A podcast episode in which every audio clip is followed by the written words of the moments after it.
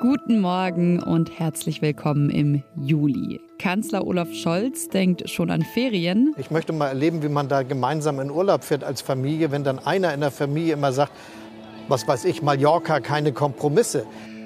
Und er versucht vor der parlamentarischen Sommerpause noch seinen Führungsstil zu verteidigen. Darum geht es im zweiten Teil dieser Folge. Davor erstmal um die Frage, wie viel Gentechnik es in der Landwirtschaft und auf unseren Tellern braucht. Sie hören Was jetzt, den Nachrichtenpodcast von Zeit Online. Es ist Montag, der 3. Juli. Ich bin Konstanze Keins und los geht's hier wie immer mit den kurzen Nachrichten. Ich bin Matthias Peer. Guten Morgen.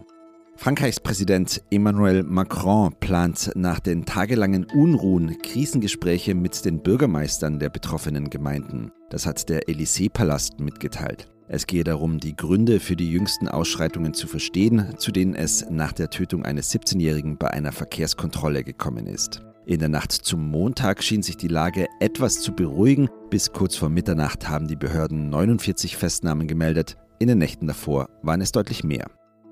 Im Westjordanland nehmen die Konfrontationen zwischen Israel und den Palästinensern weiter zu. Israels Armee hat nach eigenen Angaben einen Militärschlag auf die Stadt Jenin durchgeführt. Dieser sei gegen terroristische Infrastruktur gerichtet, hieß es in einer Mitteilung. Israelischen Medien zufolge sind die Luftangriffe der Start einer groß angelegten Offensive mit dem Namen Heim und Garten. Laut offiziellen Angaben ist unter anderem ein Waffenlager getroffen worden. Mindestens ein Palästinenser wurde getötet. Redaktionsschluss für diesen Podcast ist 5 Uhr. Werbung.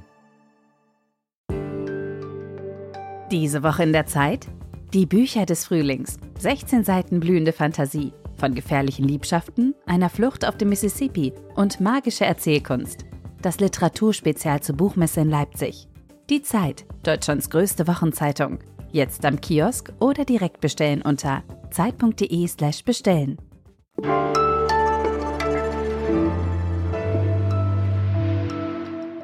Äpfel, Kartoffeln oder Tomaten sollen besser schmecken, sollen besser wachsen, sie sollen Trockenheit und Nässe trotzen. Oder anderes Beispiel, Kartoffeln oder Weizen sollen gedeihen, selbst wenn sich das Klima verändert. Es kommt deshalb immer wieder mal eine Frage auf, und zwar, ob man nicht dafür ihre Gene verändern darf. Noch wachsen in Deutschland ja keine gentechnisch veränderten Pflanzen und das ist auch im Rest von Europa ähnlich. Die sogenannte grüne Gentechnik ist dort nämlich streng reguliert. Aber diese Woche wird mal wieder darüber diskutiert, ob das so bleiben soll. Die EU-Kommission will nämlich neue Regeln für den Anbau gentechnisch veränderter Pflanzen präsentieren. Und es gibt einen ersten Entwurf, laut dem die strengen Vorschriften womöglich gelockert werden. Zum Beispiel könnte es dann sein, dass Gemüse oder Obst, das eben gentechnisch verändert wurde, nicht mehr so gekennzeichnet werden muss. Ja, da prallen natürlich unterschiedliche Interessen und Weltsichten auf Natur, auf Landwirtschaft und Forschung aufeinander und die hat sich Christiane Gräfe für Zeit Online genauer angeschaut. Hallo Christiane. Ja, hallo. Schauen wir uns den Streit um diese neuen Methoden doch mal am Beispiel des Apfels an, wie du das ja auch für deine Recherche gemacht hast. Das Beispiel Apfel ist einerseits jetzt für diese großen Interessengruppen gar nicht so repräsentativ, weil sich die meisten Forschungsenergien jetzt bei CRISPR und den neuen Technologien noch kaum auf Obst und Gemüse richten, sondern das geht vor allem auf die ganz großen Futter- und Bioenergie, aber auch Ernährungspflanzen, Mais, Weizen, Reis, Raps, du hast die auch schon erwähnt. Ich habe aber den Apfel ausgesucht, weil er neben Wein, Kartoffeln, Erdbeeren und einigen anderen Früchten ganz besonders stark von Pestiziden abhängig ist. Ich gehe da ganz kurz mal rein. Du hast jetzt CRISPR-Cas genannt. Das ist eine molekularbiologische Methode und ganz vereinfacht gesagt kann man damit ja sozusagen DNA zerschneiden, verändern und neu zusammensetzen ist sozusagen eine DNA-Schere, die eben sehr präzise Eingriffe ins Erbgut ermöglicht. Was sind denn jetzt die Argumente von zum Beispiel eben einigen Forschenden oder auch Agrarkonzernen? Dass man mit Hilfe der neuen Technologien den Einsatz von Pestiziden eben ganz stark reduzieren kann, weil man die Pflanzen so züchten kann, dass sie einerseits den Herausforderungen des Klimawandels eher standhalten, also Hitzedürren, Überschwemmungen, aber in Verbindung mit denen kommen eben auch immer mehr und neue Schädlinge, Viren, Pilze, Unkräuter, die Ernten gefährden können. Und da ist äh, eben die These, wir können mit den neuen Techniken dafür sorgen, dass die Pflanzen sich selber schützen und dass wir dann nicht mal so viel spritzen müssen.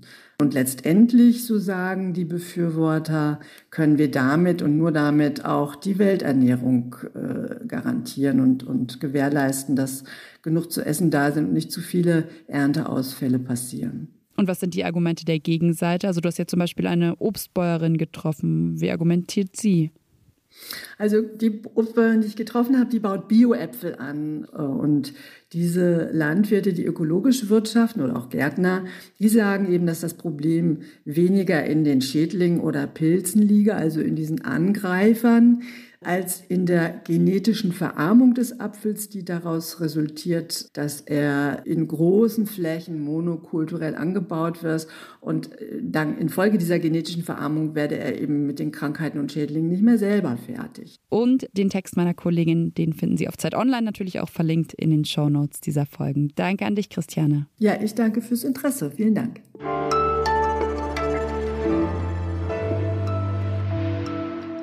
Und sonst so?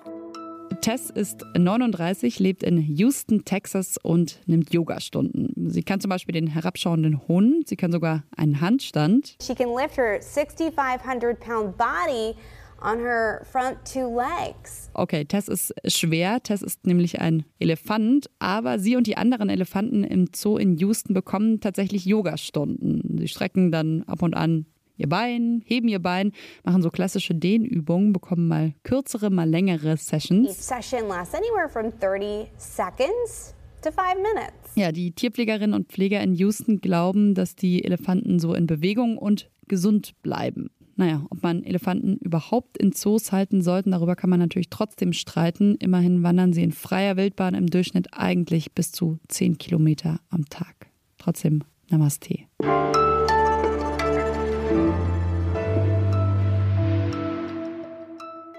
Kurz bevor alle in Urlaub fahren. Kurz vor der parlamentarischen Sommerpause will Kanzler Olaf Scholz sich und die Ampel will seine bisherige Regierungsbilanz nochmal verteidigen. Das hat er gestern dann zum Beispiel im ARD-Sommerinterview gemacht. Tatsächlich ist das hier eine Familie aus drei mhm. Parteien und im Übrigen aus über 80 Millionen Bürgerinnen und Bürgern, die alle eine Meinung mhm. zu all den Themen haben. ja, und äh, viele von diesen 80 Millionen kritisieren Olaf Scholz, finden, dass er zu wenig führe. In der Ampel würde zu viel gestritten und sowieso höre man mehr von FDP und Grünen als von der SPD.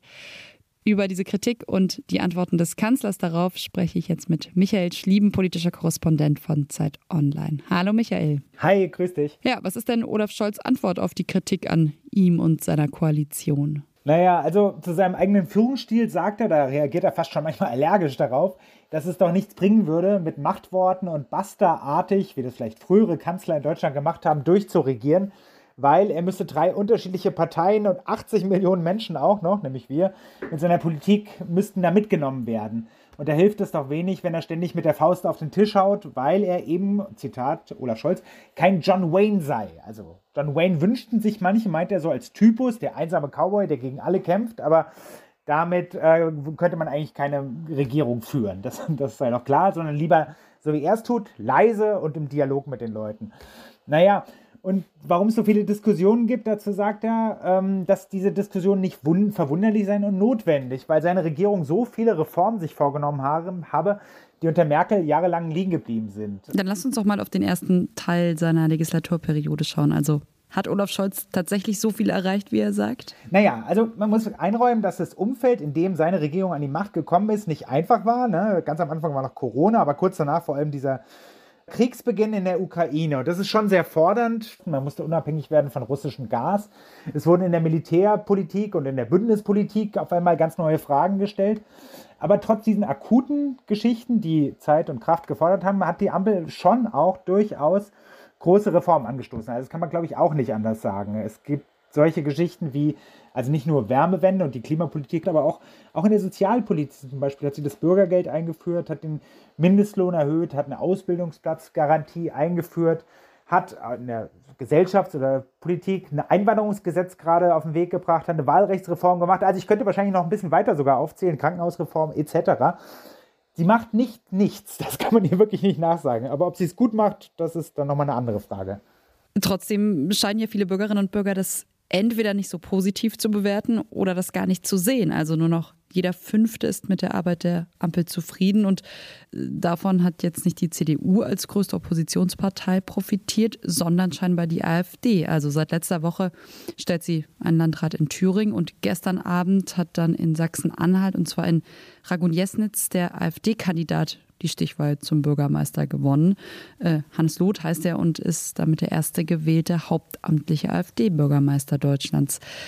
Wie geht Olaf Scholz damit um? Was ist sein Plan für den zweiten Teil der Legislaturperiode? Gegen die AfD ist Scholz Plan eigentlich relativ unspektakulär. Er sagt, gute Arbeit ist wichtig, man muss den Menschen Zukunftsperspektiven ermöglichen und Gelassenheit sei wichtig. Davon hat der Kanzler wohl einiges, das kann man ihm auch nicht abstreiten. Er sagt noch, das finde ich ganz interessant, als Versprechen oder als Prognose, er ist sich relativ sicher, die AfD wird nicht viel besser abschneiden als bei der letzten Bundestagswahl. Das waren 10,3 Prozent. Momentan ist sie fast, fast doppelt so gut. Also mal schauen, ob Scholz da recht behält. Danke dir. Ja, total gerne. Das war's von Was jetzt an diesem Montagmorgen und von mir, Konstanze Keins. Am Nachmittag dann wie immer das Update, heute mit meinem Kollegen Moses Fendel. Ja, und Sie können uns weiterhin wie immer gerne schreiben an wasjetzt.zeit.de. Starten Sie gut in die Woche. Ich sage Tschüss und bis bald.